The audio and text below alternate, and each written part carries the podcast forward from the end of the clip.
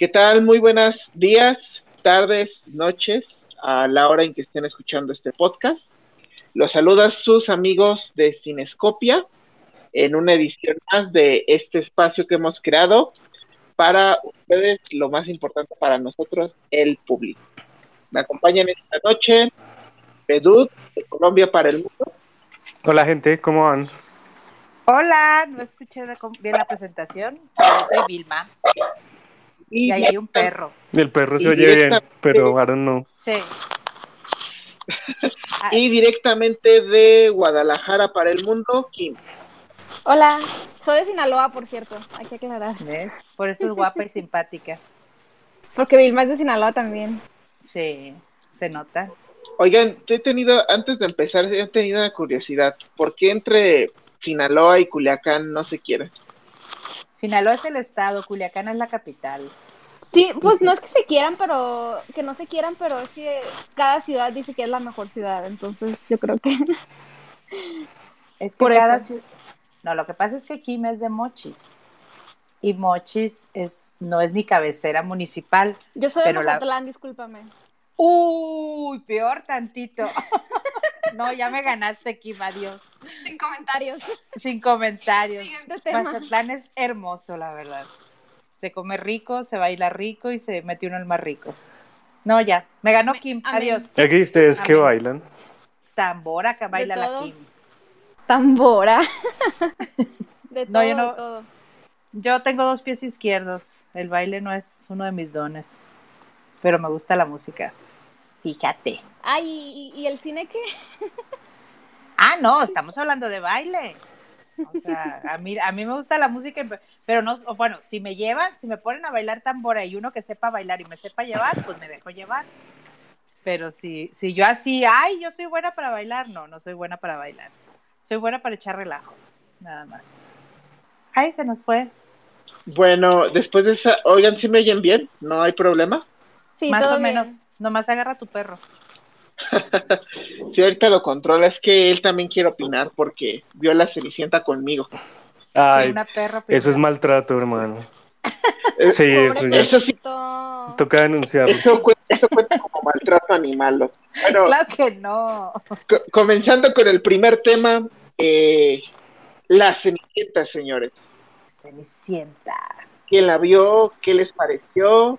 Pues, pues yo digo que, que comience Vilma, ¿no? Que, que a ella le gustó. Mira, debo confesar algo.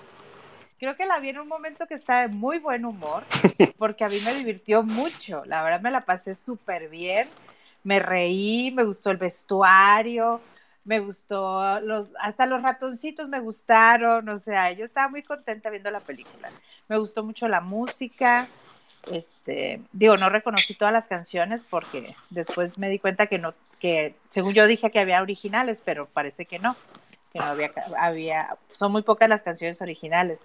No conocía a Camila Cabello, pero resulta que es la gran, bueno, el FET está enamorado de ella, ¿no? Y, y, me cayó bien, o sea, se me hizo bien, me gustó el mensaje que da. Es un cuento de hadas, muchachos, no se claven. O sea, es una, es una historia que se puede adaptar a la época que les dé la gana y ahora la hicieron, como dice el, doctor, la hicieron progre, influye, como incluyente, este, gluten free y, o sea, eso es algo divertido nada más. No tiene nada, no sé por qué sufrieron tanto con la Cenicienta, la verdad. Pero a mí sí me gustó, me gustó. Ay, me encantó el Billy Porter con vestido de hada madrina, el de madrine se me hizo padrísimo, o sea, está divertida, está padre, disfruten la vida. Es todo lo que tengo que decir. A mí me gustó, no, se me hace, no se me hace así como para cortarse las venas ni nada. No sé por qué les dolió tanto la cenicienta. Más bien, yo no entendí por qué hubo como que tanta defensa de que, ay, sí, está muy padre, o no sé. De hecho, creo que dijiste que fuiste la única como de sitios que, que dio una crítica positiva, ¿no? Porque en realidad eh, pues es una película, pues, pues ahora sí que mandada a hacer como para la televisión, ¿no? O sea, es una película, yo la vi en mi iPad y no me arrepiento. o sea, es un tipo de esas películas que las pones, no sé, como de fondo cuando estás cocinando o algo así, ¿me explico? O sea, como que sí. a mí, pues no sé, como que no, como que no disfruté tampoco como que el humor. O sea, se me hizo, eh, y, tal vez tienen razón por ahí que dicen no somos el target, ¿no? Que a lo mejor un humor más, no sé, centennial, podría ser. Ay, bueno, yo no soy ni millennial, pero a mí sí me hizo reír. No, a mí se me hizo un humor como muy, ay, no, como, como muy menso, como muy reafirmativo. O sea, como es humor, por ejemplo, de que, ay, este, le dan un puñetazo a alguien, por ejemplo, y el que le da el puñetazo comenta, ay, ¿te dolió? Así, como ese tipo de humor, pues. ¿Me explico? Entonces, fíjate que... no me acuerdo ahorita, por ejemplo, yo, porque aquí lo apunté, yo noté chistes sarcásticos y sexuales, porque sí, pero no me, no me preguntes cuáles porque ahorita no me acuerdo. Tampoco es como que la película que se me quedó grabada. Pero anótale ahí el ejemplo. pues la tengo que volver a ver. Pero este, pero sí eran, eran así como chistes, o sea que yo me, ay Dios, dije, ¿qué es esto? o sea, sí tienes razón, es algo muy para centennials, por decir que es un target, pero, pero yo creo que, así desconectando el cerebro, pues te la puedes pasar bien. Eso es lo que yo pienso. O no desconectar el cerebro. De hecho, pues sí.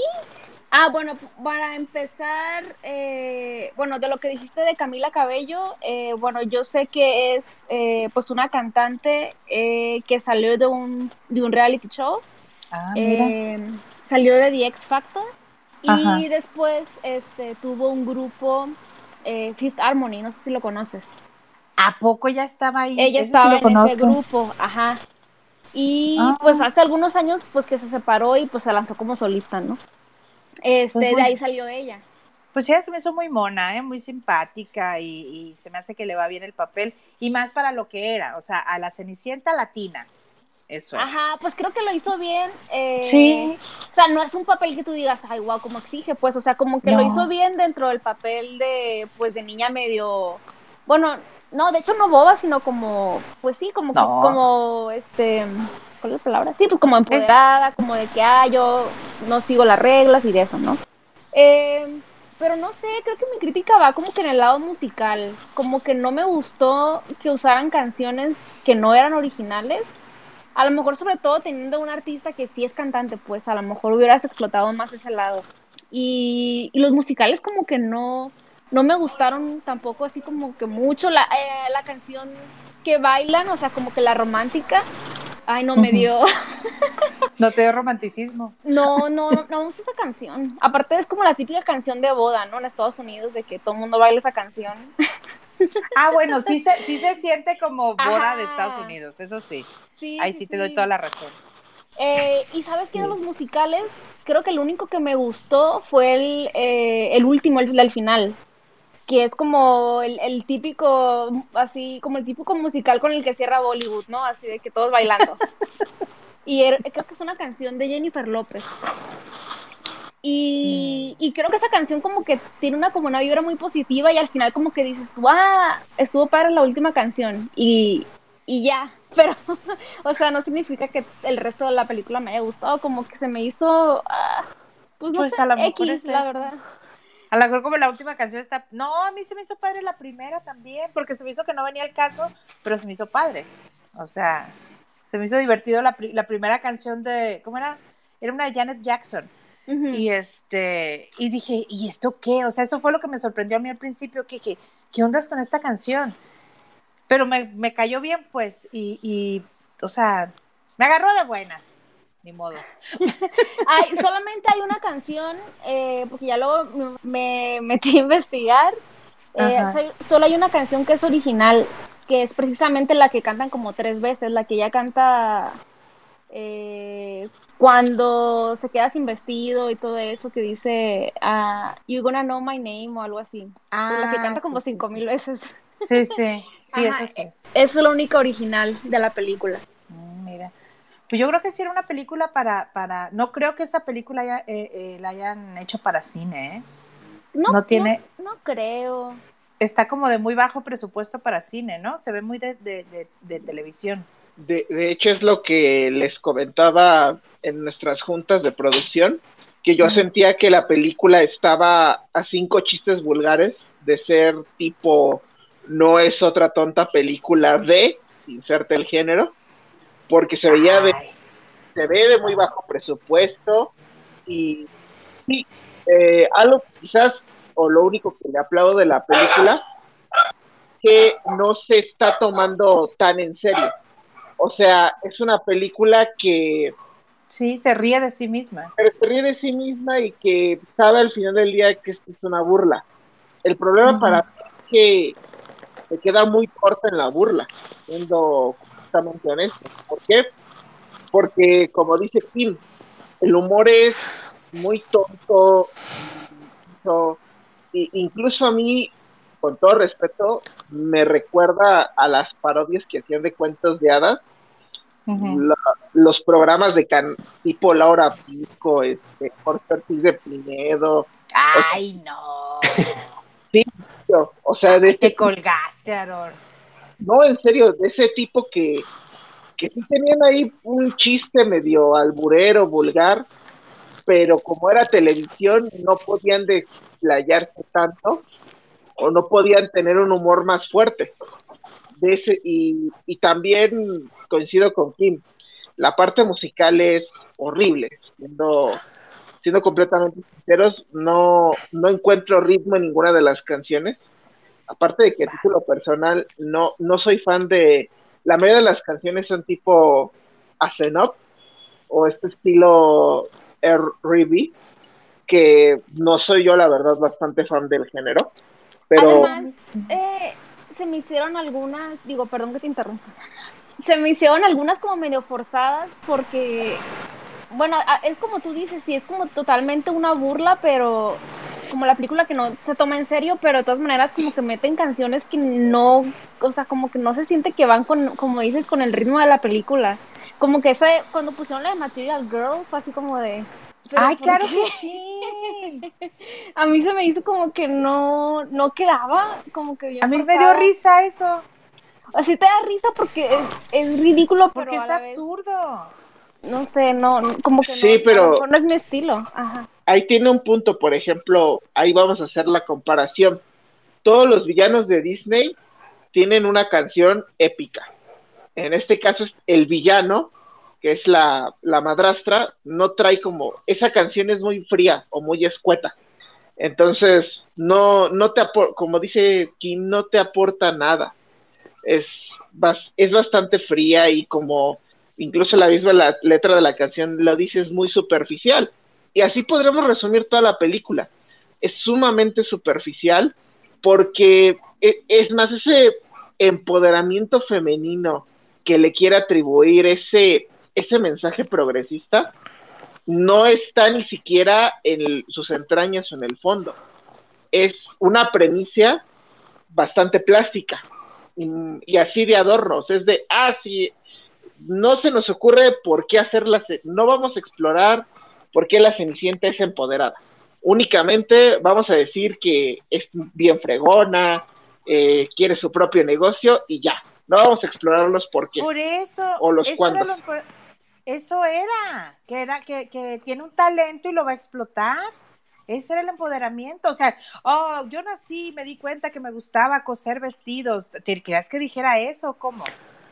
No, no pero le sale la motivación. O sea, sí. Pues de su talento. Ajá, pero ¿cómo te nace la motivación, sobre todo en la época en la que se supone que, están viviendo, ¿no? E incluso en una parte, cuando ve al príncipe la primera vez en el, en el mercado, eh, y él le invita al baile, creo que dice algo así, ella como de que, ay, ah, es muy anticuado o algo así. Entonces yo dije, o sea, como que ese comentario ni siquiera queda dentro del contexto de la película porque pues en ese tiempo en el que está ambientada, pues es un hora anticuado, ¿sabes? O sea, como de dónde le salió ese Pero a ver, dime en qué tiempo está, si los vestidos se ven modernos, la música se ve moderna, o sea, es, es un cuento, o sea, no, no sé, a mí no se me hizo que estuviera ubicada en un tiempo. Pero hay, ¿Sabes cuál se me Pero hay un reino, o sea, tiene que ser en la Edad Media, época victoriana, alguna cosa así.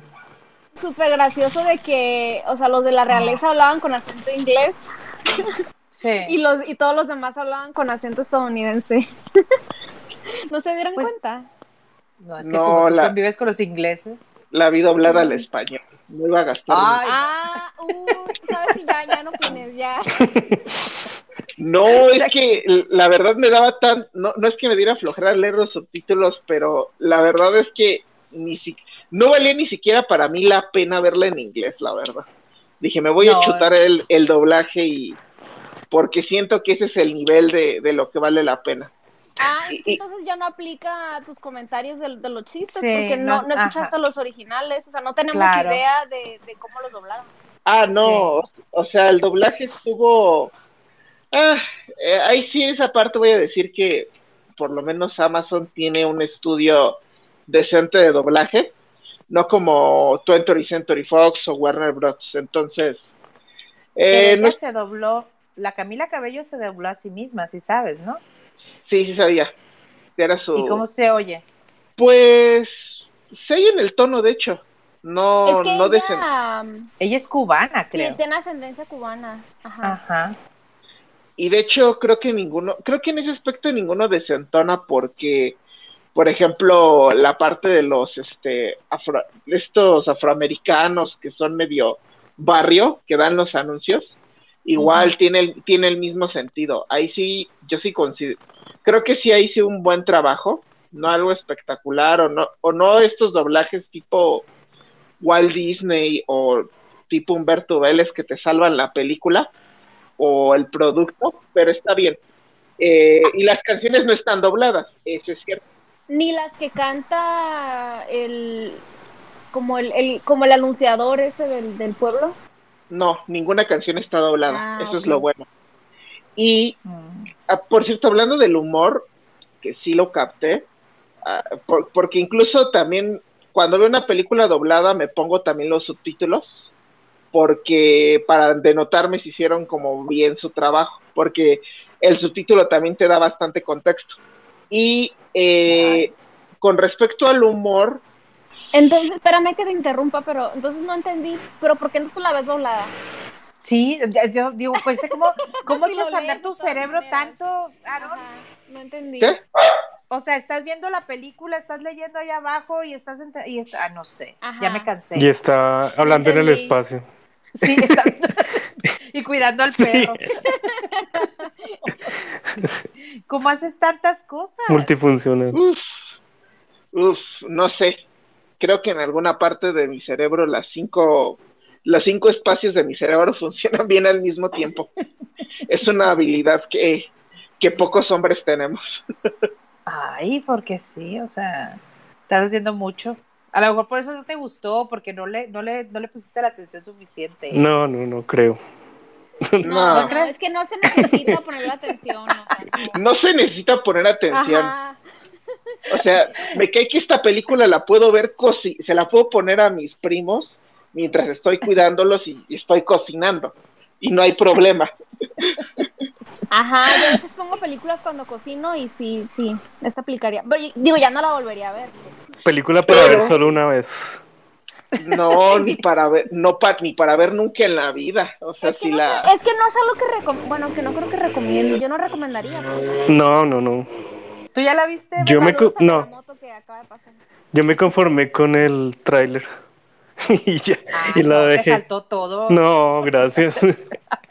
Te faltó todo lo padre. Aparte, el príncipe Charming, pues ni nada de Charming, ¿no?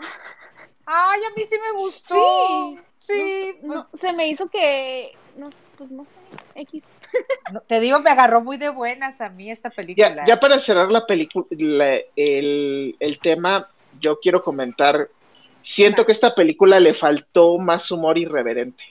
Y, yo sé que mucha gente vas a decir, ay, Aaron, ¿cómo, ¿cómo te encanta este mencionarlos? Pero, por ejemplo, siento que un tipo como Trey Parker y Matt Stone, que para los que no lo sepan son los creadores de South Park, y también tienen musicales como El libro del mormón, que es un musical muy bueno y con buenas canciones, irreverente, a más no poder, hubiera funcionado mucho mejor. No, todavía no está cancelado. De hecho, ah, después de la pandemia todavía hay funciones. Y tienen más musicales mucho más irreverentes y subidos de tono. Por ejemplo, tienen uno de un, del medio oeste de un monstruo caníbal. Ahí se desplayan para puede hacer crítica en, el medio este a todo, bueno, a todo el contexto, a toda la, toda la forma en que las clases Pero creo que este no era el, te estás cortando, Aaron. Creo que este no era el punto en el, en este musical precisamente. O sea, este, el, punto aquí era ser o sea, empoderar a la Cenicienta y que la Cenicienta no fuera la, la típica que se quiere casar y, se va a vivir al castillo. Pero o sea, aquí Tacho, Tacho pregunta. ¿Pero a esa cosa no le faltó presupuesto? Porque es que yo veo esos ratones ahí en el tráiler y se ven horribles. Ah, no, sí, eso está horrible. Aparte de James Corden, o sea, con eso ya te digo todo. ¿Qué onda es con ese James Corden? O sea, ese es, es, es así como que le gusta cantar y bailar, ¿no? Nada más. Pues salió en Cats. Pues ya. Ah, no, salió horrible. Vi como cinco minutos de Cats y dije, y salió ese tipo y dije, Ave María Purísima. Eh, sáquenme los Yo he visto mucho terror y muchas cosas así, pues que son como pesadas, pero es que esa vaina sí me parece repulsiva. sí, este, está muy rara. Y este también, fíjate, estos ratones también como que se veían raros. Sí, se ven horribles, mal hechos. que, por, cierto, hablando de Cats, colorario, este, dicen que los anima el primer, la primer capa de los efectos especiales de Cats es muy, buena, pero que el estudio les mandó a cambiar toda esa animación porque no les gustó, que era poco realista y no les gustó. ¿Y les gustó lo último? Válgame Dios, pues ser un ciego el que tomó esa decisión. Dios mío, qué falta de sentido común. Pero lo que es que dicen que fue a dos meses, mes de que se estrenara la película original, y ahí tienes al estudio de animación corriendo, intentando hacer, los parches visuales para que quedara muy bien. Y, o sea, esto, siento la verdad, es pobrecitos de, los diseñadores de efectos especiales, es como, yo lo comparo como cuando, este, con su respectiva distancia, los diseñadores gráficos que el cliente les pide un trabajo y les entregan un muy buen trabajo, pero como el cliente quiere otra cosa, pues, y a las carreras y a la de ya termina siendo algo desastroso. Pero tocaría ver el primero. Buenas noches, ¿cómo están? Para confirmarlo. Sí, a mí también me gustaría ver. ¡Ah, llegó el jefe! Ah, el jefe dijo que no iba a entrar. Ese no es el jefe, es otro. Ando, ando, ando nefastísimo. Ando nefastísimo. Jefe, de, ayúdame porque eh, a nadie le gustó Cenicienta más que a mí, fíjate. ¿Sí, ¿sí me escucho bien o no? Sí, todo sí, sí te oyes. Sí, te ah, escuchamos bien. De hecho, me, me, dio un poquito de cruda moral y por eso vine a apoyar a Vilma, pero... Ay, tan lindo, mi jefe. Este... Dale pues, de algo bueno. No, o sea, la, la película es mala, pero... oh. la, la, la, película es mala, pero a mí no me pareció tan... O sea, la bronca es que yo he visto críticas que la ponen como una película totalmente detestable y, sinceramente no, no lo es así, no es una película terrible. Digo, creo que he visto muchísimas películas terribles y detestables como para caer, eh, caer en, el, en, el, en el punto de que esta no es detestable ni terrible. Es muy mala, es absurda. Sí, fíjate que ayer que tocaron un tema, se los concedo completamente, que se queda esa mitad como de parodia, como de no es otra tonta película, o no es otra tonta película de Cenicienta, ¿sabes? Este, pero tiene ciertos musicales chidos, tiene ciertas, tiene ciertos personajes eh, bien estructurados. Creo que la, creo que incluso, creo, creo que incluso, como les dije antes, la, la, la, película, el cuento de Cenicienta permite estas pinches libertades tendenciosas, pues, inclusivas, femeninas. Pues así es, ¿no? O sea, a mí no me disgustó, incluso hubo momentos en que me divirtió. El final está horrible. Ese sí, yo ya dije, no mames, ya terminen esto, me doy un pinche balazo. Este, o sea, la, última media hora es de test, es, horrible. es más, desde que se rompe el hechizo para adelante, puta, que, qué, horripilante, ¿no? Pero anterior a eso, del baile para atrás, la verdad que es muy disfrutable la película. No es está divertida, es que lo que pasa es que son unos amargados, pero está sí, divertida. amarguetas. No, hombre, que Amazon le ponga plata a esa vaina, para eso tienen. Bueno, de hecho mucha plata no le puso. ¿eh? ahora otra cosa, ahora otra cosa. Parece, parece teatrito, pero otra cosa. A mí me sorprendió mucho el decorado del, del castillo. No sé si, si están filmando en un castillo de verdad, pero el diseño de producción del castillo está muy padre. Y la neta, comparando con In the Heights, la neta, y Vivo, los dos musicales de Miranda, el que está en Netflix, el, la, caricatura del mono, no sé si la vieron la cubana, que le encantó a mi hija, pero mi hija tiene que cambiar de gustos fílmicos porque está del nabo esa pinche película. Este, Ay, está chiquita, déjala. digo, Eva, Eva, poco a poco, pero digo, no. No, esperemos a que él más esté de buenas y la vea y le guste. pero, pero, digo, y, eh, Cinderella es mejor que In the Heights, la neta, así, es mejor que In the Heights y Vivo, sí, sí, o sea, In the Heights no va nada. ¿A ustedes les gusta Ed Sheeran? Ya digan, o cómo se pronuncie. ¿Cuál? ¿El, el, pelirrojo que este que canta? La canción, o sea, que canta la canción original de, del baile.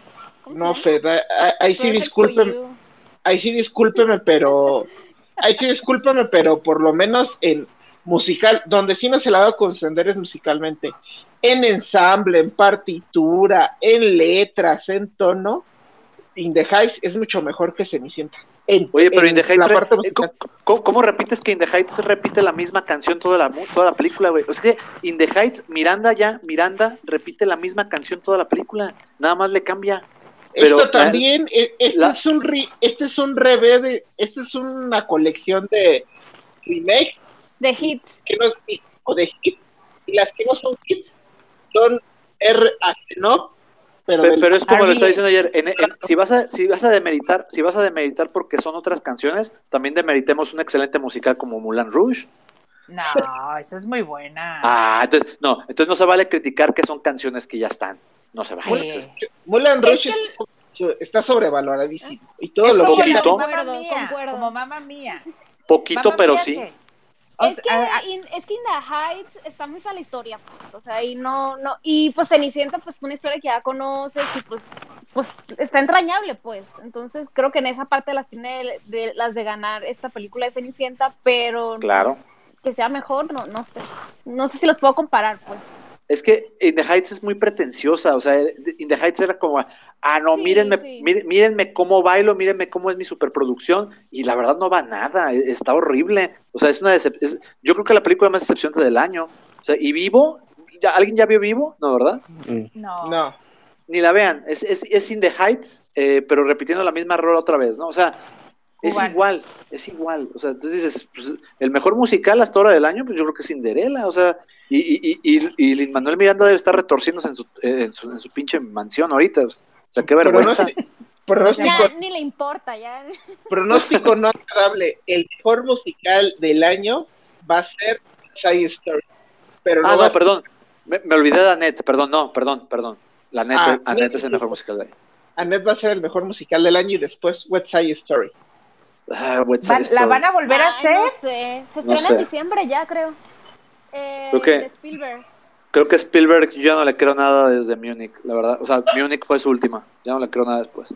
A mí no me gusta el original, la verdad. Entonces, no dudo mucho que me guste. A mí, pues es que nada más son como tres famosas, ¿no? O sea. Fíjate que ya somos tres. Es que no, no, no es muy, no es muy original. De hecho, sí, es como Romeo y Julieta, pero versión, americana, versión americana. Pero ahorita va, pero esas películas que no puedes negar que tienen una calidad muy cabrona. O sea, no te puede gustar, pero es una película muy bien hecha y muy buena. Es más, voy a decir una blasfemia, pero la versión de Romeo y Julieta francesa, que hay hasta un disco, que de ahí hay una canción famos, famosísima que se llama Le Roi de Monde, Los Reyes del Mundo, es mucho mejor que este que West Side Story. Pero algo sí tiene West Side Story, algo sí tiene, tiene el mejor número musical de inicio en una película, la neta la va a tener que ver. El inicio es demasiado, es supremo así. Y, es más, yo creo que la película nunca puede equiparar esos primeros 15 minutos. O sea, arranca muy arriba. No, no, arranca, pero dices, ah, no mames, yo me quedé, la primera vez que la vi dije, ah, cabrón, estoy viendo, estoy, estoy por presenciar el mejor musical de la historia. Y no, se cae. Pero, se cae, pero mantiene su calidad, ¿sabes? Pero el primer, el primer número musical está cabrón. ¿Cuál sería el mejor musical de la historia? Buena pregunta. Esa es la pregunta. ¿Eh? Porque pongámonos de acuerdo y se dan cuenta que el musical está muerto. Está, está jodido, ya, ya no sale nada bueno. Este, si tuvieras, yo voy a decir que, pero es que es más gusto personal. El show de terror de Rocky yo lo considero uno de los mejores musicales del Yo soy muy fan del show de terror de Rocky, pero a mí en lo personal me gusta más Cabaret. preguntémosle a la experta, aquí tenemos a la experta en musicales, que ella nos ponga la vara a ver. ¿Cuál es la vara? ay, pues está difícil, está difícil. Em, de hecho, tengo un post por ahí. Pero, ah, por ejemplo, en de los top de musicales debería de estar eh, The Umbrellas of Cherbourg, definitivamente. Que por cierto, ayer se murió el protagonista, ¿no? Me, enteré hoy. Y nadie le hizo como fiesta. Ah, cabrón. no fiesta, pues. Porque se murió. Sí, pues, perdón, pero se entendió. no sé hablar, perdón. Fiesta. Pero bueno, no faltará quien le haga fiesta. De pronto lo odiaba. Sí. La, o sea, ayer se murieron, ayer se murieron todos, ¿o qué pedo? O sea, ¿Cómo que todos? Sí, por ahí lo vi en un tweet, de hecho no he confirmado, pero creo que era una fuente, era una fuente... ¿Cómo, se llama el actor? El difunto, ahora difunto. No que estoy buscando, No sé. Pero, ¿Pero ¿cómo dijiste que se llama el musical, Kim? Los Paragos de Cherbourg. Se llama The Umbrellas of Cherbourg. Es un musical ah. francés. Eh, ah. Y toda la película es cantada. O sea, toda la película es cantada. Mm. Toda. Absolutamente toda la película. Por ejemplo, ¿eso no se les hace insoportable? Poquito. Está, está raro. O sea, cuando lo empiezas a, cuando lo empiezas a ver, dices tú, ay, no puede ser que toda la película vaya a ser así, porque yo no sabía, yo no sabía cuando la vi. Eh, pero después, yo siento que, que, fluye muy bien, y de hecho de esa película fue de la que se inspiró Chazelle para hacer La La O sea... ya me dio escalofríos. sí, sí, sí. Oye, sí se, sí se murió, ¿eh? Un poco. Ayer, ¿verdad? No, antier. ¿Sabes, eh, sabes, por qué ¿Sabes por qué nadie le hizo caso? Porque se murió otros dos, que fue Belmondo y Kenneth Williams. Por eso nadie, nadie peló a Nino Castelnuovo, se llama. Nino Castelnuovo. Ah, yo, lo, yo vi algo de eso. Me sonó ya el Castelnuovo, pero no, quién sabe. pues descanses paz. Con respecto, tu, obituario. Con, con respecto a tu pregunta, yo creo que no es fastidioso siempre y cuando la canción tenga conexión con la trama. Eh, y en ese aspecto Es, es, difícil de, es difícil de lograrlo. Ya es muy difícil en teatro lograrlo, y, más cuando es este, una experiencia más, más sensorial o más presencial. Y es muy difícil lograrlo en cine. Entonces. Es, es, mm, es, que eso es exactamente lo que, lo que se logra también en la película, que, lo, que también lo hace un buen musical, pues. ¿Nadie de aquí la ha visto? No. no. No. No. Uno más popular, Kim. Eh, pues me gustan, eh, me gustan mucho los clásicos. Eh, me gustan los de. ¿Qué, ¿Qué? ¿Se trabó? ¿Qué dijo? Singing in the Rain. No, horrible. Desesperante. Yo no he visto un número. Sí. Uy, no, es horrible. Uy, no. No es de mis favoritos, pero no lo considero malo tampoco, la verdad. My Fair Lady, por ejemplo, uh, de que es de los más viejos, me, a mí me gusta mucho. Ah, a mí me gustan mucho los de Fred hasta, Astaire se pronuncia, no sé cómo se pronuncia. Aster, ¿no? Aster. Los de él me, parecen muy buenos. El que es Stop Hat y um, Swing Time. Creo que son los de los mejorcitos. Yo, yo no diría que, me atrevo a decir cuál es el mejor, pero el último mejor sí fue Chicago. Mm, pues sí, puede ser. en esa línea de los grandes musicales, Chicago, que debe, el último gran musical. ¿Tú qué dices, Bedu? Estoy pensando, espérame, espérame. Ah. No, si Chicago se te hace. Ah. ¿Pero qué, a qué le llamamos musical? O sea, a esas coreografías y a toda esa vaina. o a canciones que se toman. No necesariamente, ¿cierto? No, no necesariamente coreografías. No, ¿sabe qué? ¿Sabe qué? Se la voy a cambiar. El último buen musical fue Rocketman. Oh. musical no, gran no. No. O sea, fue un buen musical, pero gran no. O sea, yo creo que el, último gran, el último gran, así clásico, clásico fue Chicago. Es que, ahí te va, yo para considerar un buen musical me voy a meter rápidamente en la pregunta de Bedu. La, música, o sea, el elemento musical o la coreografía tiene que ensamblar perfectamente con la narrativa. O sea, no, tiene que, tiene que ayudar a la narrativa. Al final todo tiene que ayudar. tiene que salir de, esa, de, ese cuento. Y para Chicago lo mete, pero perfectamente. De hecho, de hecho, todos los musicales ayudan a, construir la estructura, a, dar complejidad a los personajes, a dar ese trasfondo. Entonces, a mí se me hace un gran musical. Y aparte me pone los, pelitos de punta.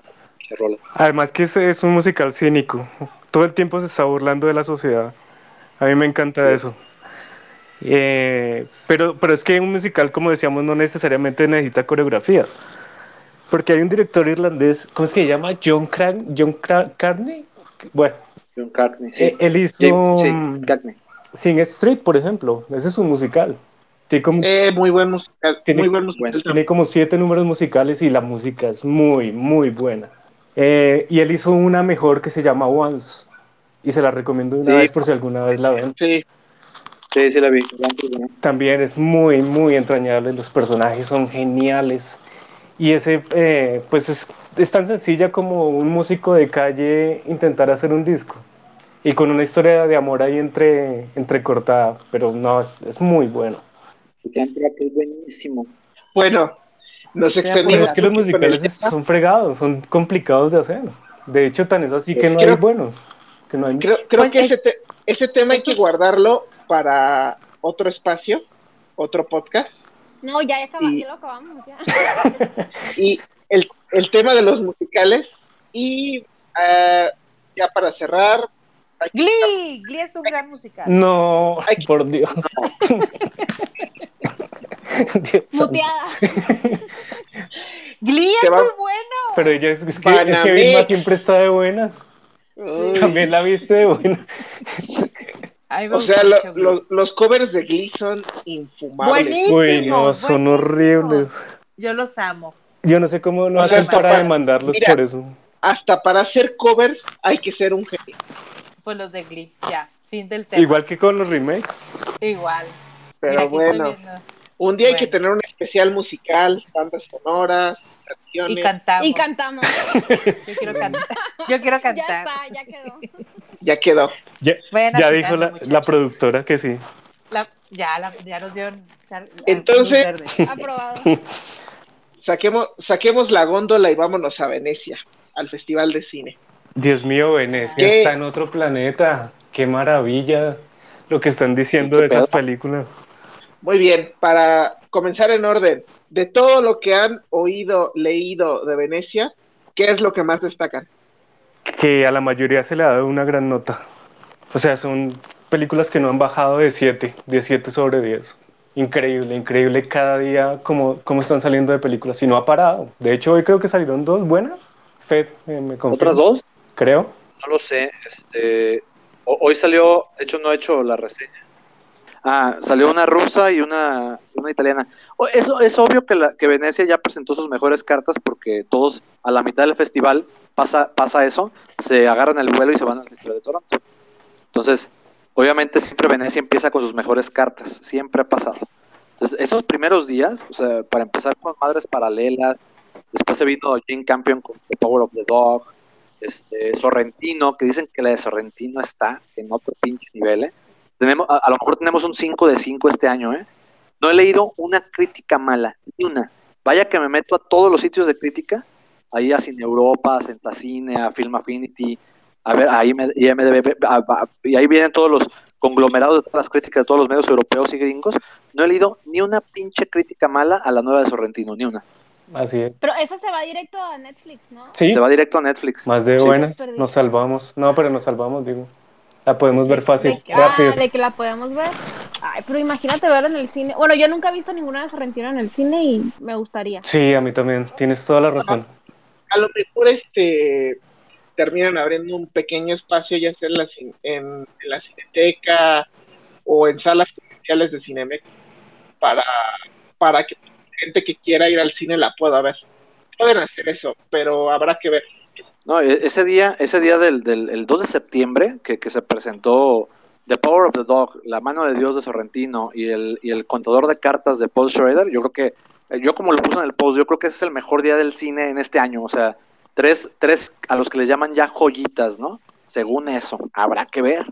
Habrá que ver porque recuerde lo que pasó el año pasado con Nomaland cómo, cómo llegó infladísima a las carteleras comerciales. Pero ahí te va, la diferencia entre Nomadland es que venía por una directora que había hecho una, o sea, Close Ajo, ¿no? Decías, puta madre, ¿quién es Chloe Sajo? Ah, sí, dirigió The Rider, ¿no? Y dices, ah, pues The Rider estuvo muy decente, ¿no? Pero hasta ahí, pero pues aquí estamos hablando de Sorrentino, de Jane Campion, de Paul Schrader, o sea, tres artistas cineastas consolidados. ¿Y no, sí, o sea, yo... Y porque Venecia ha sido distinto este año también. Se siente diferente. Además traía una actriz, este, pues, hollywoodense que era como que, pues todo el mundo la conoce, como que igual la inflan. Creo que también influyó eso. Sí. Que, de hecho, qué bueno que ahorita mencionaste a Paul Shader porque creo que es de, creo que su película a, título personal eh, es la que más estoy esperando. ¿Por qué? Porque siento que es un, va a ser una película muy personal de él porque es algo que, le apasiona a él, que es jugar cartas o, estas, estas famosas noches de cartas que, todavía algunas personas tienen. Yo creo que este, por esa razón me, me gusta mucho cuando un director toca un tema que le apasiona y del cual es conocedor, porque si lo hace muy bien y de verdad, si, si llega a meter bien esta ejecución de guion, de dirección, puede hacer que de verdad te metas en tu pasión y que al final tú termines comprando un nuevo hobby sin que te des cuenta. Entonces, es lo que es una película que yo, de Car Counter, yo espero muchísimo. Aparte porque Shedder es, creo que yo lo considero uno de los mejores guionistas del cine americano. De los totalmente, totalmente. Creo que incluso la, la, figura de Schrader no tiene la, la, justicia que se, que se merece, ¿no? Estamos hablando de el escritor de Taxi Driver, Todo Salvaje, el, dirección, el director de una película, una peliculota acabo de ver que se llama Aflicción, nunca la había visto, esta película. ¿La han visto esa? No. No. Si, si tienen daddy issues, no la vean, así se las pongo. Está, dura. Entonces dices, no, no, no está. ¿Cómo se llama?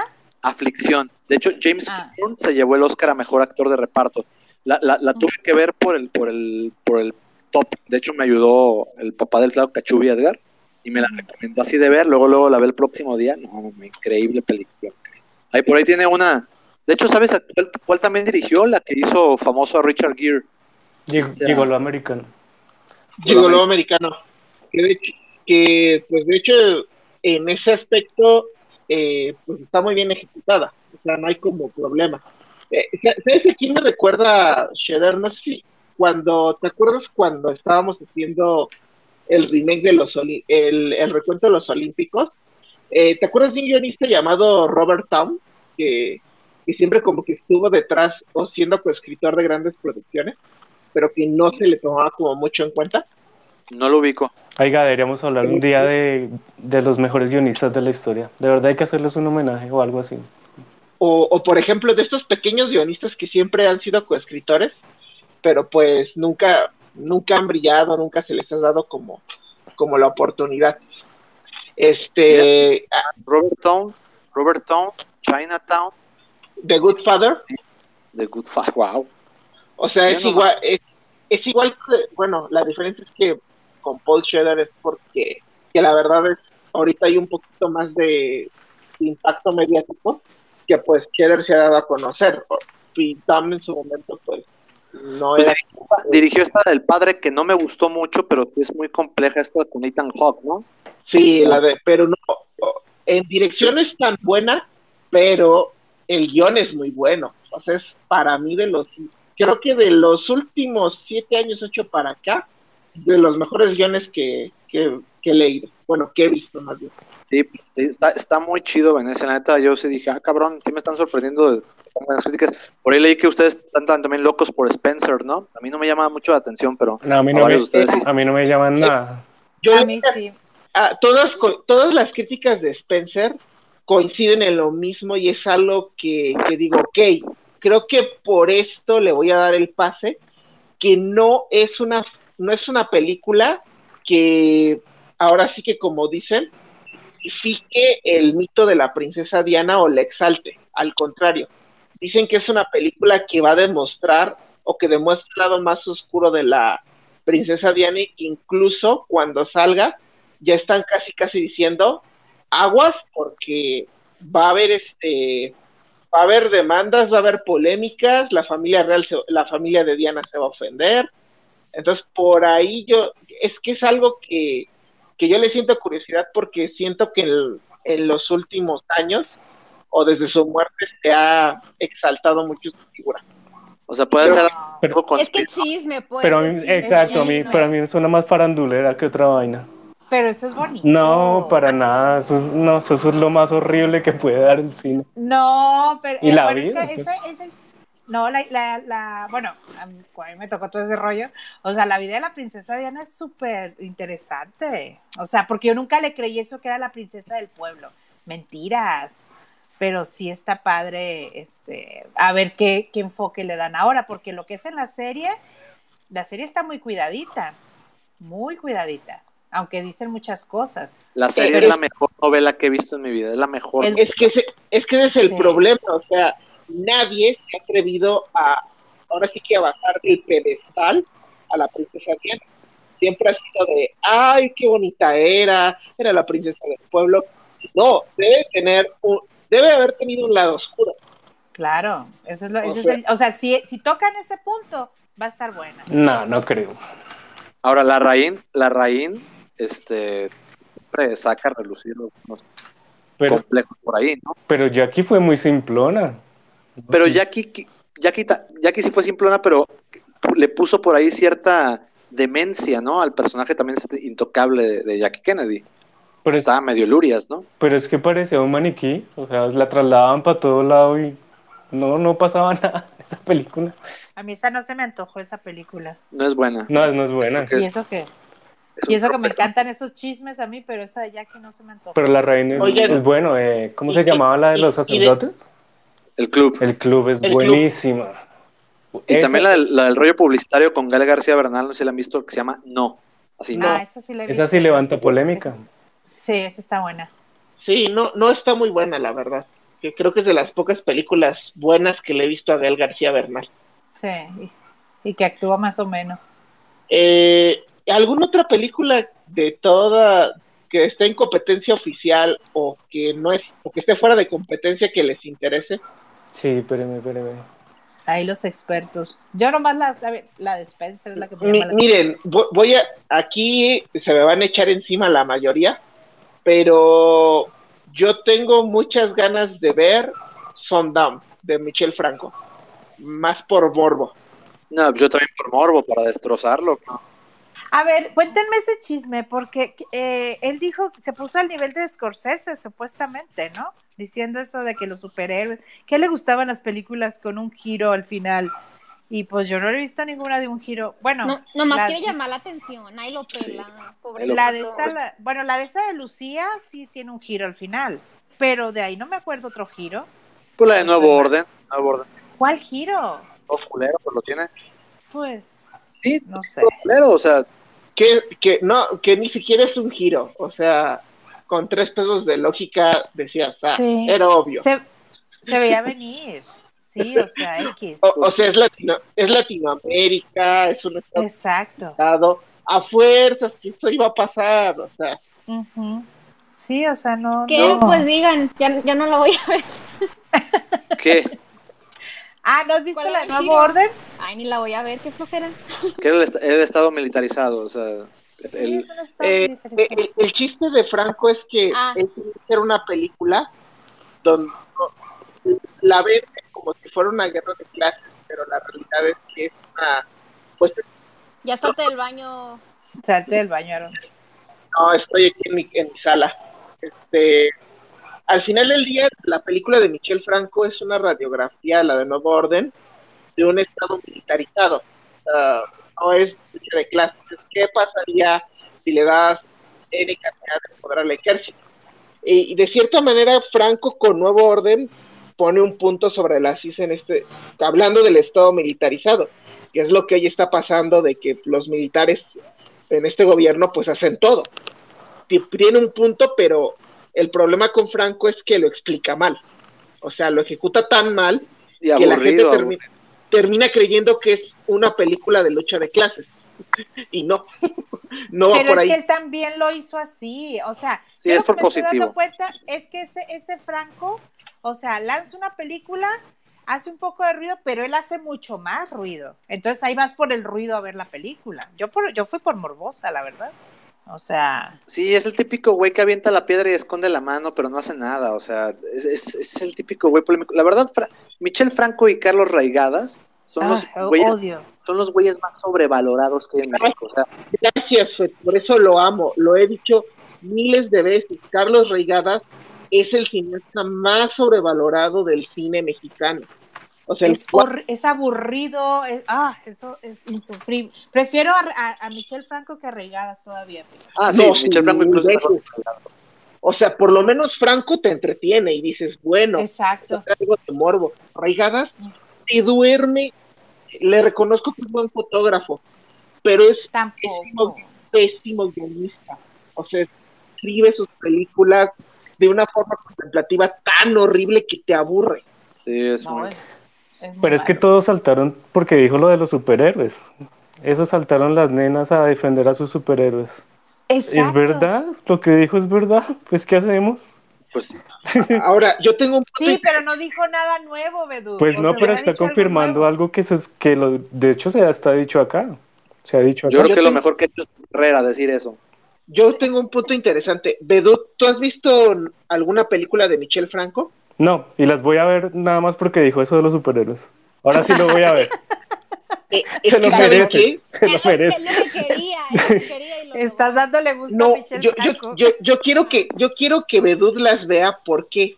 Porque tengo una perspectiva de que por alguna extraña razón que nunca voy a comprender, Michel Franco lo quieren más afuera que en México, porque siempre le están invitando a Venecia, todas sus producciones. Ah, en Venecia siempre, sí. Venecia está ya metido. Yo creo que vivía allá. Eh, y es más, o sea, todas las producciones mexicanas que él hace van a Cannes, van a Toronto, y, aquí en México, nomás este, en Estados Unidos es mejor recibido, o sea, y aquí nadie, nomás no lo queremos. E, es extraño. Y por eso. si vas, a empezar, si vas a empezar con Franco, ve la de después de Lucía. No, después, de Lucía es un, es un película. Ah, yo lo vi, yo la vi. Ah, pues ah eso, eso, es No sabía que era de él. Sí, ¿te gustó? Eh, eh, tiene muchos problemas esa película. Pues es la ah, mejor pues que tiene. Mejor, es la mejor que tiene. Y ya, se acabó Michel Blanco.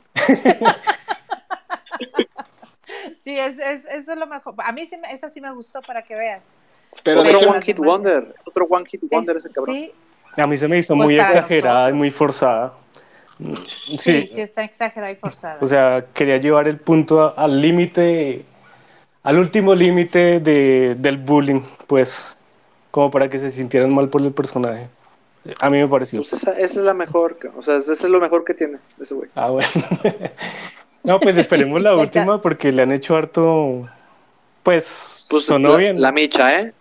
La micha, eso estuvo medio dividido. Sí. ¿Sabes cuál yo espero mucho? La de Maggie Gyllenhaal, es así. ¿Cuál es? La, la, hija perdida se llama, The Lost Daughter. el ella, debut. ella me gusta como, como, actriz, fíjate. El debut de Maggie Gyllenhaal sí se ve buena también. ¿De este, directora? De directora, sí. Sí, sí su, sí su debut como directora. Hay que ver cómo, cómo le sale. Hay, hay buenos actores que han hecho la transición excelente. Entonces, podría ser algo interesante. De hecho, muy pocos. Muy pocos. Lo bueno es que las tres que más, las, las tres más fuertes, que es pues, ya las que mencionamos, que es la de, Shredder, la de Florentino y la de, eh, Campion, van, van, a streaming. Es lo mejor. Sí, es que, es que van a llegar rápido. Eso es lo bueno. Eh, pero tienen razón en no, no poder verlas en pantalla gigante, que es, es otra historia. Oigan, ¿y la de y la de Gabriel Mainiti Freaks Out no les da curiosidad? Ese se presentó hoy. Este, no, no he visto las críticas, sinceramente. A mí me llamó la atención pues, Last Night in Soho porque dicen que es de terror. Esa sí no me la esperaba. Y de Edgar Wright, que, que la trilogía del corneto es muy buena. Qué trilogía tan bacana. Esas sí son para disfrutar. Me llama muchísimo la atención. Fíjate que yo la acabo de terminar. nunca había visto la última película de la trilogía. Y la acabo de ver. Y sí, espero mucho esa película también, creo que de las que más espero este año. Sí, cierto que sí, llamó la atención, pero pues no en primera instancia, sino después, cuando yo escuché de qué se trataba y cómo se metía este, submundo de qué, de, la moda, es algo así, en un bar. Bueno, en fin. Es, como que se traslada a otra eh. época. No sé, pero no queda claro, como que sí, sí, sí tiene cierto hermetismo ahí la sinopsis de la cinta. Porque en Baby Driver le pues fue muy mal, película tan estúpida. Yo he leído. Sí, horrible Baby Driver. Ay, a mí sí me gusta. Esta palomera sí me gusta como palomera. ¿Ese es musical? Casi que es musical, pero con música mala. el, final es el final es estúpido y los últimos 20 minutos es una película palomera. No, Toda la película es La productora defendiendo eso. Productora, ponte seria. Es una película que es una película que empieza bien, pero los últimos 20 minutos tira todo a la borda. Tira todo a la borda. Es una película que es, que, es un buen videoclip de 10 minutos al principio y se quedó. Y yo como odio esa canción de... ¿Es de Lionel Richie? ¿Cuál? Sunday Morning, creo que se llama. No, ¿cómo se llama? Bueno, porquería no, canción.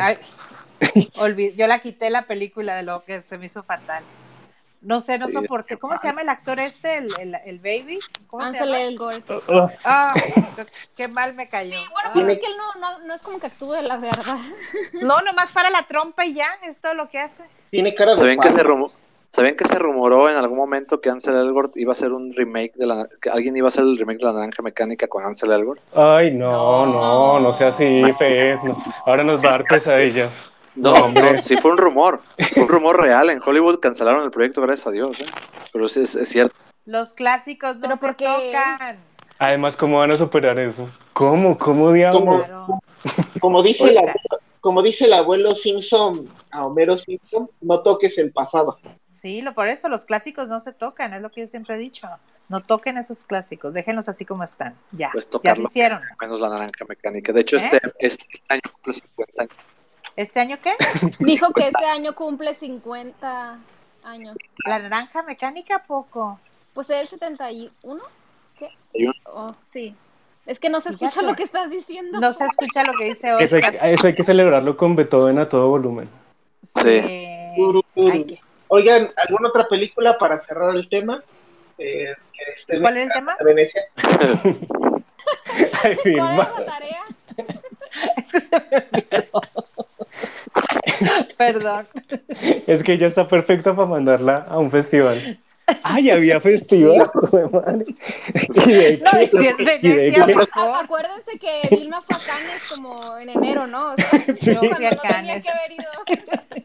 Yo fui cuando no había festival, pero y me la pasé muy bien. ¿Pero qué? ¿Estamos hablando de Venecia? Ay, la góndola, qué bonita la góndola. Uy, hay, hay un tipo de Sensacine no sé si han visto la página o no. Es española, pues. Sí. Y el tipo hace, sí. pero hace videos también. Y mm, pasó momentos de, de, Venecia. Ay, no, qué cosa tan hermosa esa vaina. Qué delicia. ¿Por qué? ¿Qué había? No, pues Venecia. o sea. Pásalo, pásalo. Ya, ya te los, ya los paso. Sí. Porque la, eh, es bonito. Es bonito Venecia, nada más huele a pescado. Todo, todo el no. pescado, sí, huele a pescado. Ah, yo no le nada ser bonito, pero no era pescado. Pues es que tendría que, tiene que ser cierto, ¿no? O sea, debe ser muy complicado mantener el agua limpia, estancada.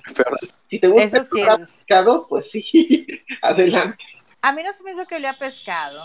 A mí me gustó mucho Venecia.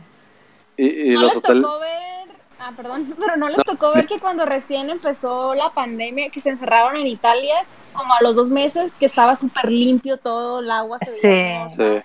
¿Sería cierto eso? No sé. Yo creo que sí. Yo, yo creo que sí. O sea, sí es que es sucio, se sucia el agua, la verdad. Pues está como estancada ahí. Sí. Y luego todo lo que pasaba ahí en esa agua. No, y los turistas que son un asco. Sí, la verdad que sí. es, lo, cuando, es lo que dicen que va a terminar siendo Disneylandia Venecia. Pues sí. Si, si siguen premiando así, de pronto sí. Sí. Es, un lugar muy bonito, es un lugar muy bonito. Otra, otra cosa, otra cosa que sí tiene muy, así que dices, no mames, son los hoteles. Ay, cabrón, yo sé que aquí me va a salir un pinche Jason a la chingada o un Freddy Krueger, güey. No, está cabrón. Los pasillos, no, es para gente gordita para empezar Venecia. O sea, todos los pasillos están miden como un metro de ancho, o sea, no mames. Y luego, o sea, está como. ¿Sí, te tocó, Vilman? No sé si. ¿Qué? Venecia, los hoteles. O eh, todo, las casas, o sea, todo está como... Todo chiquitito, pero, sí. pero, sí cabes. sí, Es que, es que el pene estaba como gordito en ese tiempo. Y creo que estaba más delgado. Pero oh, está cabrón. Yo estaba más delgada. No, y pues cuando llegué a Venecia ya hemos recorrido toda Italia y caminando, o sea que ya llegué muy delgada yo a Venecia. Pero sí, sí, en los hoteles es muy bonito, la verdad. vale la pena, muchachos, ¿eh? una vez en la vida, por lo menos. Pero como le decía Alfred, eh, lo que le va a dar eh, categoría de nuevo al festival es la ganadora. O sea, si la llegan a embarrar, no, pues con semejantes películas que han pasado, pues sí tienen como huevo, ¿no? ¿Cuándo termina Venecia? Depende de quién sea el jurado. Ya ha pasado mañana. Es Bon Joon-ho, ¿no? ¿No? Es Bon Joon-ho, sí. Uh, gracias a Dios. ¿El parásito? Sí. Ah, mira. Entonces ya... Sí, va a ser buen. Yo creo que sí hay. Eh, no es como Canes, que fue Spike Lee. Decías, oh, o sea, Dios de mi vida. Bon tiene mejor criterio. Y la ganadora de Cannes todavía tienes las... Yo tengo dudas al respecto. Yo también tengo dudas. Yo, yo, yo sí quiero ver Titán. Y me preocupa que haya sido elegida, no me malinterpreten, como usualmente lo hacen. A ver, suéltala. Por ser mujer, porque era la única directora. Y entonces es Spike Lee. ¿Crees que por eso ganó? No, pues es que es Spike Lee. Fue Spike pues Lee. Spike Lee. Puede ser, puede ser una película buena, pero elegida por las razones incorrectas. Sí, pero esperemos que no, esperemos que sea buenísima y no, nos retractamos de todo. ¿Te vas a retractar? Sí, claro. Entonces, ¿Te vas a tragar tus palabras? No, voy a ver todas las películas de Spike Lee, lo prometo. Oh, Quedó grabado, Kim. Quedó grabado. Kim, Kim, borra eso, borra eso, por favor. Bedut, ahorita que hablaste de películas, creo que las películas de Spike Lee son para ver una vez. Sí, yo estoy no, para ver, para ver ninguna vez al carajo, Por, ejemplo, pero fíjate, a mí me gustaba mucho Spike Lee, pero la primera, la de Haz lo correcto, me encantaba, pero nada más la he visto una vez y, no he tenido ganas de volver a verlo otra vez No, es que no, no. Sí, es muy aleccionador. La, mejor crítica de Spike Lee se la escuché a, un, unos camaradas al Teddy. Es la mejor crítica que he escuchado de Spike Lee en mi vida. Spike, Lee es mejor influenciador que cineasta. O sea, de no haber existido Spike Lee, es, neta eso, ¿eh? Mucho del cine de, afroamericano eh, no, hubiera, y, buenas películas no hubieran existido. Yo creo que Spike Lee es. Eh, Spike Lee fue un mal necesario, la neta. Mm. No, no es buen cineasta, y, menos buen guionista. Estoy viendo cuáles vi, la única que me acuerdo bien es la del Ku Klux Klan. Sí, yo también. Que esa no está tan mal. Que no, no, está, tan mal. El problema es que se, le cae en los últimos 20 minutos. No, es que solo hay un actor más malo que Yaya Abdul Matin, el de Candyman, es el hijo de Washington. Ah, qué mal actor ese tío. nada, Count también. ¿A poco sale en esa? Ni me acuerdo. El hijo, no, el hijo de Denzel Washington sale en, en ahí en KKK y en Tenet. Dios mío, qué mal. Ah, qué mal actor, qué mal actor es ese cuate tiene más expresionismo un, un palo, una vara que ese cuate. Y Denzel Washington debe estar avergonzado de su semilla. Pues mi Denzel Washington tampoco es como que el gran actor. ¿eh? No, permíteme, si es buen actor. No, ay, nomás tiene una cara también de sufrido. No. Siempre. pues Vilma tiene algo de razón. ¿verdad? Pero, no es, pero no es mal actor, no es mal actor. No, Oscar, es, es mal actor, siempre está con cara de, de pujido, de que está en el baño y se le atoró algo. Quiero, voy a saber si es de Denzel Washington. Dejen de lavar los platos. Leonardo vas a estar mal. Yo no estoy lavando platos. ¿Quién es? Pero Denzel Washington no es buen actor, perdón. No, Vilma, sí, no, estoy difiero, no. no. Es más, te voy a dar cinco ahorita buenas. A ver, dámelas. Digo, para empezar día de entrenamiento, la gente es muy buena. Eh, bueno. Espérate, ya estoy ¿Quién buscando. está lavando la losa, eh? Dejen de lavar la losa, por favor. A ver, ya dejaron de lavar la losa. ¿Ya? Es, sí. ¿Cuál otra? Gloria. Gloria es muy buena también. Gloria, Huracán es muy buena también. Malcolm X, muy buena también. Hmm. Y Malcolm X, yo creo que es más, de hecho, Malcolm X, yo creo que Denzel Washington le, sal, le salva la, la película Lee. Hombre en llamas. Hombre en llamas, muy aceptable. Y luego tiene una. Hombre, hombre en llamas, no me, no me, gustó nada esa película. Y luego, la de Flight, ¿qué me dices la de Flight? Es buenísima. La actuación es buenísima en Flight. Uh, MX. esa te la doy porque esa no la he visto. La escena del interrogatorio es muy, muy buena. Sí, sí, eh, cómo actúa. Pero yo siempre le veo la misma, mira, lo estoy viendo aquí ahorita y es la misma cara.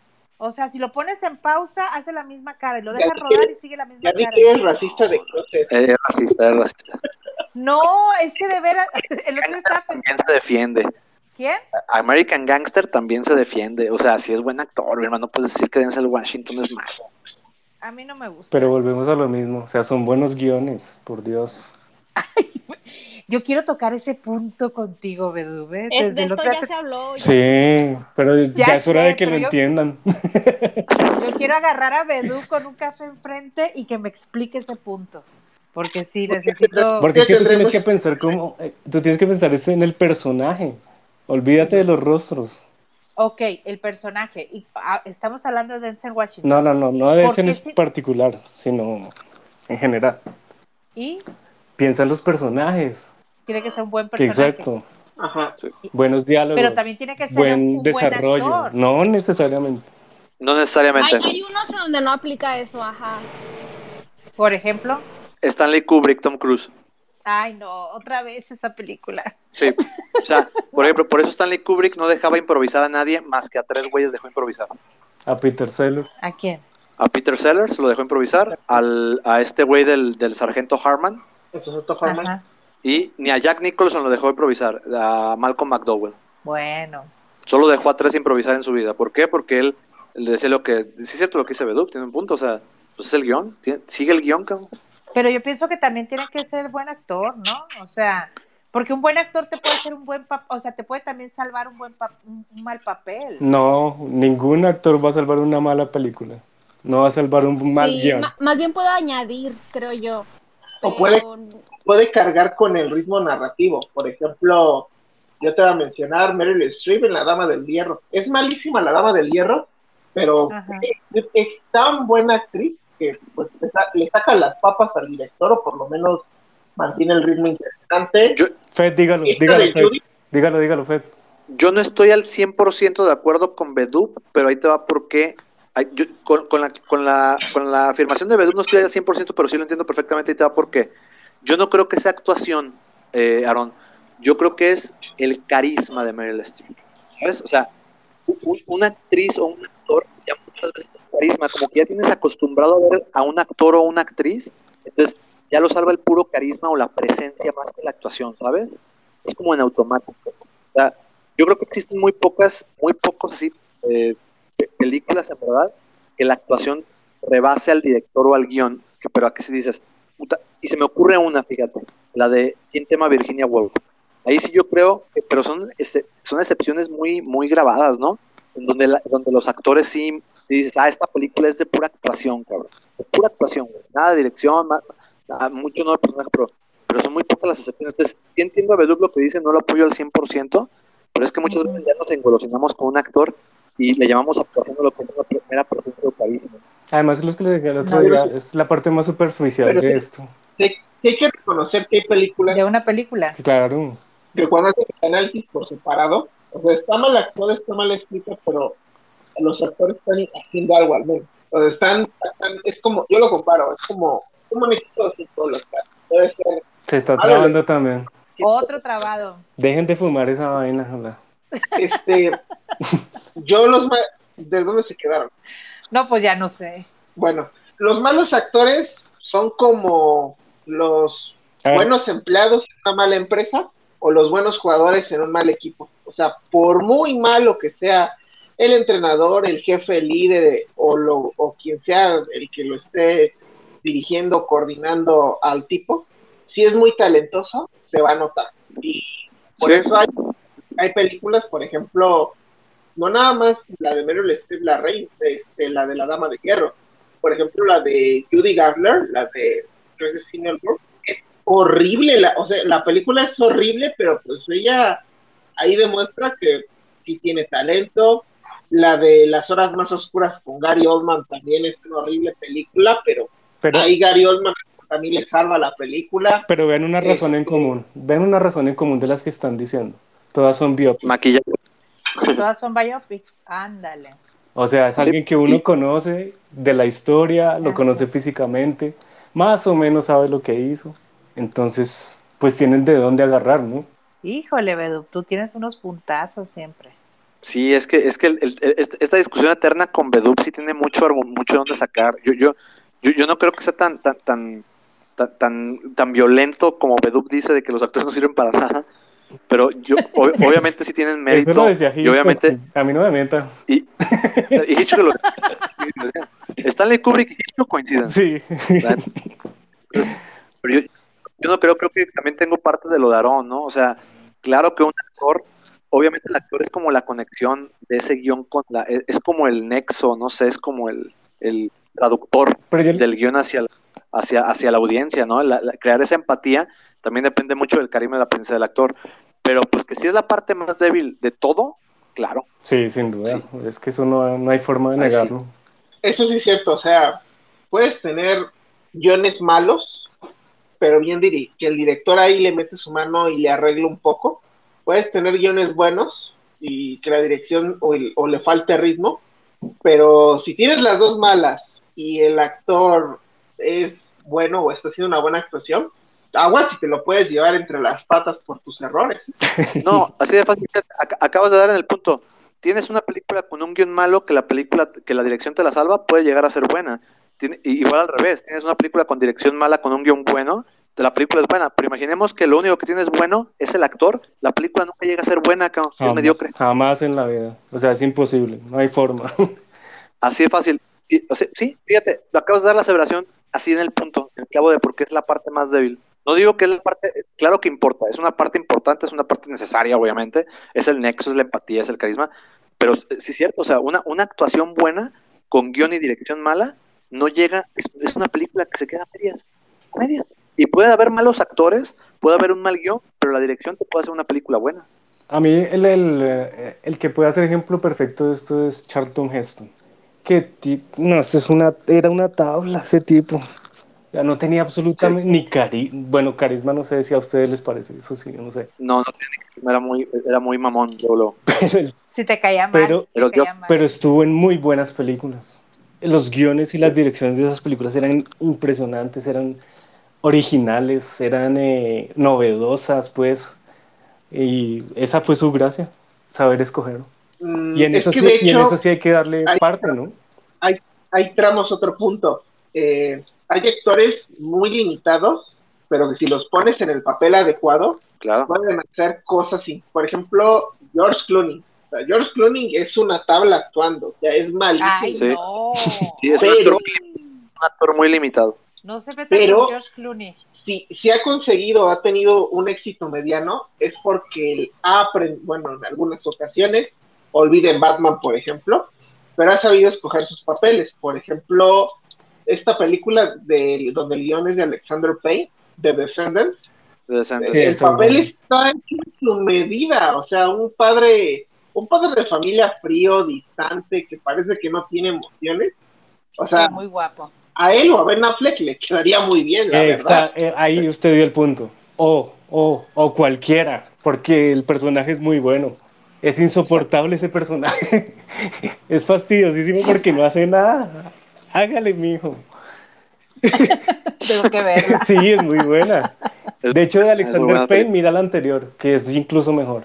Entre copas. Entre copas es una maravilla. Ah, esa sí la vi, esa... me encantó. Y fíjate, fíjate, entre copas, un actor nefastísimo como Thomas Hayden Church. Uy, sí. Y, le das un personaje, personaje, pero, o sea, pero es que es graciosísimo. Nefasto, hermoso y ve lo que hace. A mí, a mí, a mí me, encantó cuando le metieron el, eh, con el casco, le metieron ese leñazo en la cara.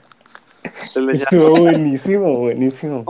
Oye, es, de veras, no me acordaba, pero ese actor es insoportable. ¿eh? Hay directores tan buenos, tan buenos, que ponen, que a los actores los hacen sacar su mejor versión. Ejemplo, eh, de hecho lo acaba de mencionar el FED, Stanley Kubrick con Tom Cruise. O sea, Tom Cruise antes de Ojos Bien Cerrados, la verdad es que nada más brillaba por el puro carisma. Pero en esa película saca, yo creo que Kubrick exigió lo mejor de sí. Y, por ejemplo... Ahí tienes a otro Adam, Sandler, con... Paul Thomas Anderson. O con los de este hermano Zappi. que ya no alcancé el, ya no alcancé el top de Sandler, hubiera estado muy polémico. Para el siguiente año me lo he hecho. Pero pues ahí, ahí está, o sea, ahí es donde también brilla un buen director cuando eh, que igual yo volvemos, perdón por la analogía, pero pues es que es bastante parecido. Es como los buenos directores técnicos, aunque tengan futbolistas que son unas maletas y unas piedras, les pueden sacar hasta oro o plata, se lo proponen. Igual. Fíjense, fíjate, fíjate, ah, una historia de Hitchcock. ¿Saben la historia de Vera Miles? Acabo de sacar, acabamos de sacar un top, Edgar y yo, de, de Vera Miles. La verdadera protagonista de Psycho. No sé, que no es Marion Crane, la hermana, pues. ¿Sí lo ubican? No. ¿No? ¿Cuál? Ok. Vera Miles se llama la actriz. Y, y, es normal que no lo ubiquen. Este, mm. haz de cuenta que Vera Miles eh, era una modelo publicitaria que Alfred Hitchcock se enamoró de ella porque la vio en un comercial de Pepsi. Entonces, la firma para John Ford, John Ford la empezó ahí a usar en algunos westerns. La firma y le dice, te voy a dar tres películas a Vera Miles, te voy a escribir tres personajes. Y es como un director técnico, así de fácil. Primero te voy a dar un personaje así, después te voy a dar un personaje medio y después, después, después te voy a dar el personaje de tu vida, de tu vida, güey, te va a ser famosa. Entonces primero le da eh, una con Henry Fonda, que no, no he visto la película, pero es media, es, chico, ¿no? Luego le da el, protagonismo escondido de, de, Psycho, porque ella termina siendo la protagonista porque matas a Janet Leigh, ¿no? Ella la es la hermana que busca. La hermana, sí, la busca. Mm. Después, Vera Miles sale y en una revista dice que Hitchcock, que no le gusta el, trato de Hitchcock a las mujeres, que las trata como carne. De hecho, fue Vera Miles la que adjudicó, malamente se le adjudica a Hitchcock, que Hitchcock dijo, que los actores son pura carne. Lo dijo Vera Miles en una entrevista. Ah, que eran como vacas. Que los trata como, vacas, exacto. E, e, eso no se le adjudica a Hitchcock. lo dijo Vera Miles y malamente se le adjudica a Hitchcock. Mm. Entonces, haz de cuenta que la tercera película, adivinen cuál era, era Vértigo. Entonces, cuando llega Vera Miles se embaraza y rompe el contrato con Hitchcock. Hitchcock quedó encabronadísimo porque dijo, esta película era la que yo te escribí, para volverte famosa. Entonces contrata a Kim Novak, con la que nunca estuvo a gusto porque nunca le preparó el personaje para ella. Y obviamente, obviamente, la verdad yo no sé qué le ven a Vértigo, pero Vértigo es una película para mí muy sobrevalorada, exactamente porque Hitchcock no tuvo ese control. ¿Me explico? Porque fue, un, fue, algo como, puta, pues ya tengo que poner a esta vieja, ¿sí me explico? Sí, sí, sí, sí. Pues, ahí va, ahí va. no mentira, sí, se le entiende todo. Es una, es una experiencia, ¿no? De una, una, una de, de por qué decimos que los personajes son los que hacen a los actores, ¿no? Exacto. Y muchas veces se enamoran es de los personajes y no del actor. Al menos que seas alguien multifacético o un actor tipo este Daniel Day-Lewis o Gary Oldman, pero, muy pocos existen así. Pero estás de acuerdo que estás de acuerdo que incluso dentro de la magnificencia de Daniel Day-Lewis, ¿sabes coger sus papeles, el güey? Sí, claro. Esa, Coge uno cada cinco años y dice, ah, este. Esa es mucha de su gracia, de hecho. Cuando trabajó con Jim Sheridan, que hizo dos de las mejores, de las más conocidas, pues como en el nombre del padre y, y la mejor para mí, que es The Boxer. Son personajes muy, muy fuertes y muy, muy, ¿cómo le digo?, controvertidos en, dentro de su sistema que vivían allá, ¿no? de la guerra entre católicos y protestantes. Eran muy buenos personajes y no se podía quedar uno a, término medio. El tipo se ganaba la apreciación del, del, espectador, de hecho. Sí, y aparte, no, es casualidad que, por ejemplo, digan que Daniel de Luis que se parece mucho el, el carnicero de Martin Scorsese con el con el Daniel Playview de Thomas Anderson, de Thomas, es el mismo personaje, de hecho. O sea, de hecho, eh, creo que escoge, Luis escoge el mismo personaje porque sabe que le queda. Entonces, por eso lo comparan mucho. O tal vez porque no quería hacer más porque estaba como aburrido. Se quería ir a, hacer zapatos en Florencia. ¿También? Sí. No, sí. Su sueño sí, era ser ¿ah, zapatero. Pero sí es cierto que se va a retirar. ¿Ya está retirado? Ya está retirado. Ah, ya. Pero muy dijo ya, lo convence y vuelve un buen personaje lo convence. Yo creo que la única manera que vuelva es como le hacía este, le hizo Joe Pesci con Martin Scorsese, o sea, tiene que venir un director de renombre y sacarlo del retiro. Si no, no veo otra forma. Creo que se lo dije, ¿a quién se lo dije? Creo que fue al Arqui, que dije, Daniel de Luis va a volver y va a, y va a ganar su cuarto Oscar, o su tercero. ¿Cuántos lleva? Ya lleva tres, ¿va? Lleva tres. Lleva tres Oscars. Va a volver en diez años. Solo para eso va a, volver. en diez años y va a ganar un Oscar. Van a ver. ¿Y quién lo va a dirigir? Sorrentino. Eh, imagínate, no mames. wow. Edgar Sojo. Edgar Wright va a dirigir esa, la película de regreso. O Adam McKay. no. no sé, no es que en serio, piensen en, en el director, que, que no sea Villanueva, porque creo que la carrera se le va a destrozar. Pero piensen en los directores que cualquier director moderno de la actualidad de hace 10 años va a terminar de Daniel Day-Lewis. Pero usted era que le tenía fe a Dune, a Dune. ¿Ya se le acabó? ¿Se le fue agotando? Eh, no, fíjate que se me fue apagando conforme el FED me fue diciendo mal. es que el FED presiona mucho. Es mala influencia. Estos argumentos a favor, por ejemplo, creo que creo que el argumento que más tiene el clavo fue el de este Dune está maldita. O sea, no hay este, no ha habido cuate o, persona que, o incluso le arruinó la carrera a un grande y casi le arruinó la carrera a David Lynch. No, este... casi, casi porque después tuvo cosas muy buenas. Ok, este, ¿qué más? Este, lo que pasa es que conforme fui a fuimos platicando en las semanas, tenía varios puntos. O sea, era un libro que pues, era muy complejo y si yo, yo, yo lo he leído y la verdad es que es esos libros tan complejos que necesitas una serie completa o más de una serie para adaptarlo visualmente. Tiene muchos conceptos que, que, no te va a alcanzar tres horas para adaptar por lo menos las primeras 100. Debo confesar que yo le sufrí al libro porque es, es una ciencia ficción muy pesada y digamos adaptarlo a película es muy ambicioso. ¿El de Dunas? Sí. No, el libro no, el libro no es para nada sencillo. O sea, sí, yo lo comparo a nivel este tipo los de la fundación. O a ese nivel para mí están, porque son los conceptos que manejas sí, sí son muy propios, sí son muy únicos del mundo, o de, del, del concepto del mundo de Don. Entonces, no, es por esa razón es muy, muy difícil que, un director le, que un director incluso consolidado le pueda tirar o pueda sacar algo, algo bueno. La verdad es que, eh, no sé, yo, yo, y con las críticas, eh, considero que, que, leí, pues sí considero que se cumplió pues lo que se ha venido diciendo al final del día. Eh, habrá que verla a lo mejor, por ahí la percepción pues estuvo extraña, o quién sabe qué pasó ahí, pero ya voy con una mentalidad de si es mala, ni, te decepciones, o sea, ni chilles, porque se advirtió, se platicó, ha pasado y la lógica lo dictaba. Ah, y esa también es, la, la, van a presentar en... ¿Cuándo estrena Dunas? Ya estrenó en Venecia. O en octubre, ¿no? En octubre se estrena. Ah, estrenó en Venecia ya. ¿Y cómo le fue? Regular. Mezclado. Unos la alaban como la octava maravilla y otros dicen que... Pero básicamente hablaban era de los actores, como te decía, o sea, no, no, dicen nada. es Timothy Chalamet, el, el, actor, ¿no? Ese Chalamet ya lo vio hasta en la sopa, Dios mío, ya. Sí, ya.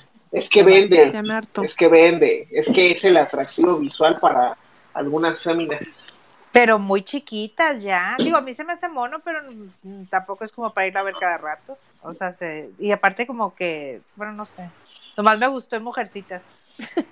como que ese tipo de papel es el que le queda en realidad. Ese es el que le queda. Y, también, el, también el otro atractivo este actoral pues es Zendaya, que pero igual ya también ya está hasta en la sopa. ¿También está en Dunas Zendaya? Sí, también está en, en Dunas. Ave María Purísima. Pues otra que está, en todos lados también. Por lo que estoy entendiendo, va a mejorar mucho esta segunda mitad del año, ¿no? Claro, es que llega, llega lo de Cannes y llega a Venecia.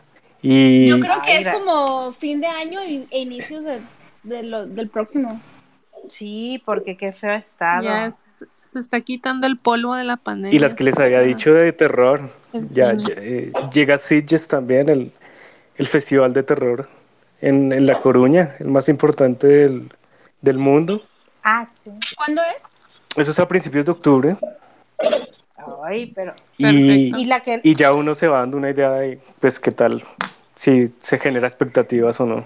Nos despedimos, muchas gracias por escucharnos y nos vemos la, el siguiente martes. Si no pasa nada por ahí. Si no tiembla, si no cae un huracán o algo así, nos vemos el siguiente martes. Nos vemos, se, se despide Aarón Rosales de Cinescopia. Nos oh, vemos. Vilma Reyes. Bye, Kim. Bye. Yo soy Vilma. Bye.